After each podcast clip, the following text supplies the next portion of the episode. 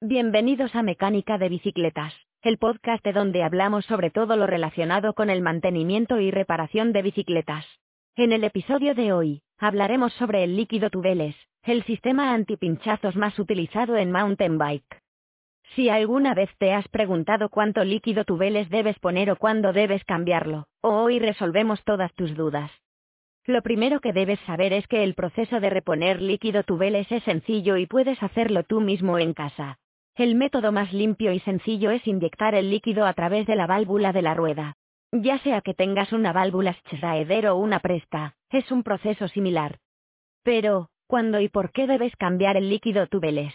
No hay un tiempo estándar y depende mucho de las condiciones externas, y de la cantidad de líquido que tengas.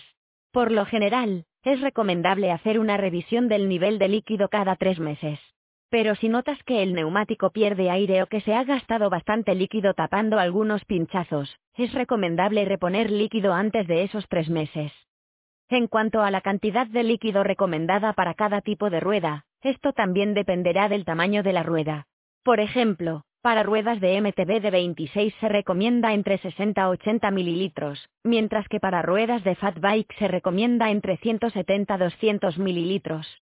Es importante que antes de rellenar el líquido, asegures que la cubierta ha sido correctamente talonada.